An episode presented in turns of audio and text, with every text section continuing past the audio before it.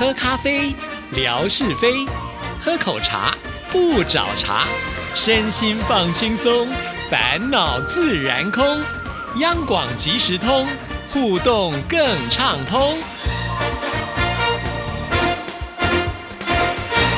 亲爱的听众朋友，大家好，欢迎收听今天的央广其实通，我是谭志毅。好快好快，上个礼拜就是农历春节了啊！那相信呢，听众朋友现在的心情呢，都应该已经准备好要来迎接呃，在华人当中呢，一年最重视的一个节日了啊！那我们呃，其实每一年在这个时候也是最忙碌的时候了，因为要连续放啊十天的假期，因为在台湾呢，我们特别啊，就是在一月七号的这一天呢来。来补班啊，然后呢，在一月二十八号呢这一天就弹性放假，所以呢，我们是从二十号一直放到呢二十九号啊，足足有十天的时间。听到这里，也许很多听众朋友都说：“哇，好棒，有十天的假期啊！”可是对我们做节目的人员来说呢，放的越多，前面呢赶工的时间就一定要更多了。因为很多的行业，也许放假就是真的放假了，在这段时间你可以呃不用去管工作上任何的事情。可是呢，我们的节目是。每一天都要陪伴着听众朋友，没有所谓的假期啊，所以我们自己要放假，那就是呢，等于前面你要必须把这些呃放假时候该做的功课呢，把它做好。亲爱的听众朋友，其实我们不只是说把那一周的节目做好，那原本呢，在那一周该做的工作，也就是下一周的节目，可能呢，你也要先把它做好。所以呢，几乎可以说是呢，呃，原来的两倍以上的量哈。这个对节目人员来讲，在这个阶段真的是有一些。些压力啊，所以老实说，我其实还蛮怕放长假，尤其是这个过年的长假。那为什么是过年的长假？我会觉得呃更担心、更害怕，就是因为除了我自己的工作之外，当然我还是一位职业妇女嘛。哈，回到家里面呢，我还是得要呃打理家里面的一些事情啊。那这个打理家里面的事情，大家都知道是永远做不完的，就像家事一样。那在过年期间呢，你免不了还是要去采。买一些呃过年需要用的东西啦，或者是吃的东西啦，年货啦，还有一个很重要就是年终你也要来一个大扫除啊，让自己的家里能够焕然一新啊啊，来迎接新的年度的到来。那听众朋友应该也都知道，就是我们在做节目的话，就是按照你的录音室的时间来排班的嘛啊。那你当然希望能够在这个有限的时间之内达到一个最有效的效果，就是能够在这个有限的时间把节目都做完，你就会变得神经。很紧绷，然后呢，很专注在你的工作上，所以往往呢，就是当我这个结束我工作的事情要回家的时候，基本上呢，我好像就是那个电池已经耗尽的感觉，完全提不起劲哈。那你回到家看到很多的东西，你也要做啊，你要打扫啊，哇，那个其实是呃累上加累哈。所以每一年到这个时刻，老实说，我心里都会有一点焦虑感。我不知道其他听众朋友会不会是这样，可能就是我们这个工作行业。的关系吧啊，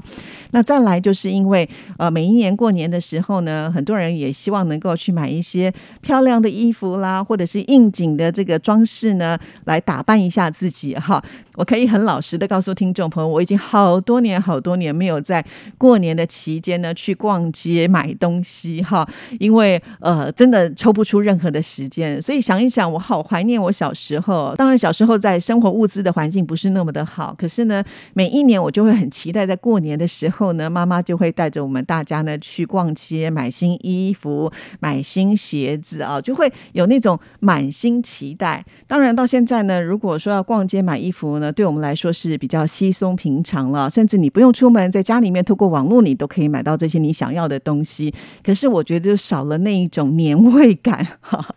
这个真的是蛮奇怪的哈。每一次呢，过年的时候，我都不免呢回忆起我小时候那一种就是浓浓的年味的呃感受哈。我。跟听众朋友分享过，志毅是住在眷村嘛，眷村长大的小孩，在眷村呢，其实要过年是一个非常重大的节日哦。早早的时候，你就会发现呢，邻居家都已经开始灌香肠、腌腊肉啊，所以这一些呃家庭主妇呢，他们都非常非常的忙，甚至啊什么年糕啦，呃，这个过年该用的任何的东西，哪有现在这么的方便？直接在网络上订购买年菜啊，通通呢都要靠这一些妈妈们的巧手呢把它做出来啊，所以也导致呢我们呃就会特别的期待在过年期间呢可以打牙祭啊，因为有些菜色呢基本上真的都是到过年的时候才会有啊。那包括了像是什么年糕啊，像我就很喜欢吃糯米制的东西啊。那平常呢不一定妈妈会特别想要做年糕嘛，可是到了过年的时候是非得做不可啊。所以我就觉得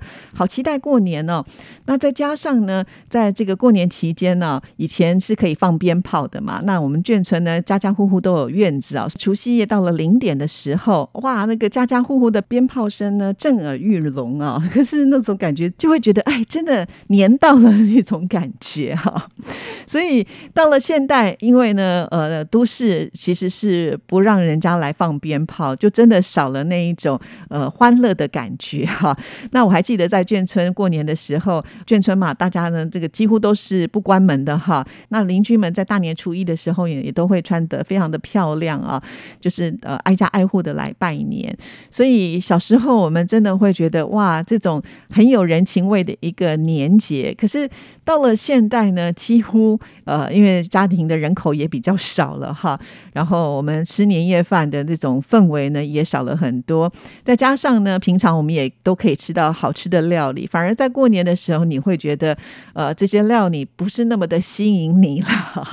所以这就是一个时代的变迁，然后对于年的一种呃感受力是不一样的。但不管怎么样啦，它还是一个我们非常重视的年，因为它一定要团圆嘛啊，这个团圆的意义是非常的重要啊。虽然呢，我们大部分的人可能还是可以跟自己的家人团聚在一起，可是毕竟呢，还是有一些人他可能工作的关系，或者是某些因素没有办法呢回到家里面跟亲人团聚啊。但是现在的科技也可以让我们之间的距离变得很接近，你可以透过这个手机的视讯跟大家一起来围炉哈。其实这也是可以的啦哈，因为有心，那个情感的连接就会变得很紧密了啊。所以在这边呢，也要跟听众朋友呃这个分享，就是希望大家不管再怎么忙碌啊，还是要很重视这个农历的春节哈。另外呢，还有件事情，志也要在这边呼吁所有的听众朋友啊，希望大家呢能够多多的帮忙哈，因为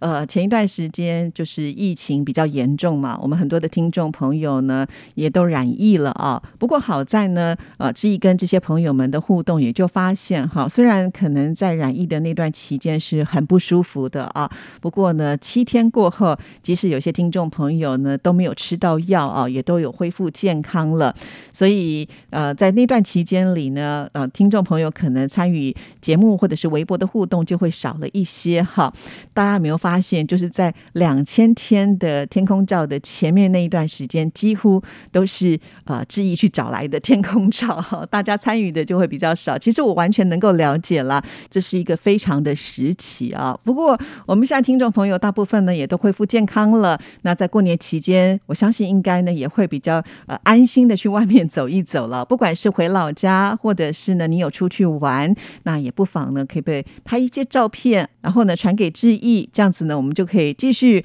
我的天空照，看看呢我们还可以呢延续到哪一天哈。那当然了，如果你有出去玩，有一些景点的照片，也欢迎大家呢拍下来之后呢来做分享啊。说到这里呢，我就要很感谢越南的美霞哈。那美霞跟她的姐姐海蓉两个人呢，呃，现在只要有出去，呃，以前是不爱拍照的，可是因为呢，自从加入了志毅的微博之后呢，他们也就会顺手的拿起了手机拍很多的照片给志毅啊，让我们知道原来呢，在越南呢，呃，这个过节的气氛是非常的浓郁的啊，而且他们的色彩非常的鲜艳，非常的饱和，经常喜欢用这种大红、大黄、大紫、大绿哈，用这些颜色呢来装点，所以使得呢，每次我们看到美霞所拍的百货公司的商行啦，或者是呢有市集啦，或者是办活动啊，你就会觉得那个色彩缤纷啊，热情如火的感觉不断的会呈现出来。那而且我觉得在越南的华人呢，也都没有忘本哈，就是对于这个华人该过的节呢，还是非常的重视。从这个商场的一些装饰啦，或者是贩售的商品啊，呃，真的都。还是呢不忘这个华人的传统哈，所以我们还可以看得到，就是呃这个红色的桌历啦、春联呐，就是过春节会用到的商品，通通都有哈。那甚至有些听众朋友看了就是美霞所提供的照片，都觉得哇，我自己在自己的家乡好像都都还没有像呃这个越南他们来的这么的重视这些节日哈。所以真的是非常的谢谢美霞，这就是一种资讯的传递了哈。原本我们可能没有去过这个地方，不了解这个地方，可是我们可以透过照片的提供，而对这些地方呢增加了很多深刻的印象，也是一种长知识嘛哈。所以呢，真的很感谢哦，就是美霞、海荣姐妹们为我们这个原地的付出哈。而且呢，他们不只是提供照片，像是美霞呢，哇，这个写信写的很勤快啊。还记得就是美霞刚刚开始跟志毅联系的时候呢，她还特别强调说自己的中文不是那么的好啊，所以很担心没有办法很完整的表达自己的意思啊。可是我不知道听众朋友是不是也有跟志毅一样有感受到，就是美霞呢从短短的几句话，然后呢开始她的这个信件的内容越来越多了啊。那其实也可以看得出来，她透过这个书信的往来之后呢，他的中文的表达程度呢是非常的好。尤其我觉得他似乎好像呢应该是也有做笔记哈，因为每一次呢在阳光鲤鱼潭我们所教的台湾俗谚呢，他真的呢都有把它记录下来啊。然后呢，他也会分门别类的写信给致意，也就是说这一封信是写给阳光鲤鱼潭的，这一封信呢是写给央广即时通的，这一封信呢是写给呃新唱台湾送的。以前还有音乐 MIT 啊，不过呢，从今年度开始呢，呃，冠佑这个长假呢已经结束了，他就回到了这个音乐 MIT 的主持行列。我的代班工作呢也告一个段落哈。那但是我觉得很多的听众朋友都有支持之意，我是觉得很开心了哈。呃，如果呢主持人有像美霞这样子的听众朋友。我觉得真的是好幸福的一件事情哈啊！对了对了，就是呢，今年我们不是兔年吗？可是啊，这个在越南呢，他们虽然也有十二生肖，可是唯一不同的呢，就是在兔年，呃，在越南并没有兔子啊，他们反而是用猫啊当做这一年的这个生肖啊。那美霞就说啦，呃，她到时候呢，如果看到有一些相关的这个猫的呃，像是灯会的装饰啦，她都会去拍给我们看哈，就觉得真的好。好贴心哦啊！当然，我想很多听众朋友呢，在自己的家乡应该也会有一些呃特殊的习俗，可能跟其他地方是不太一样的。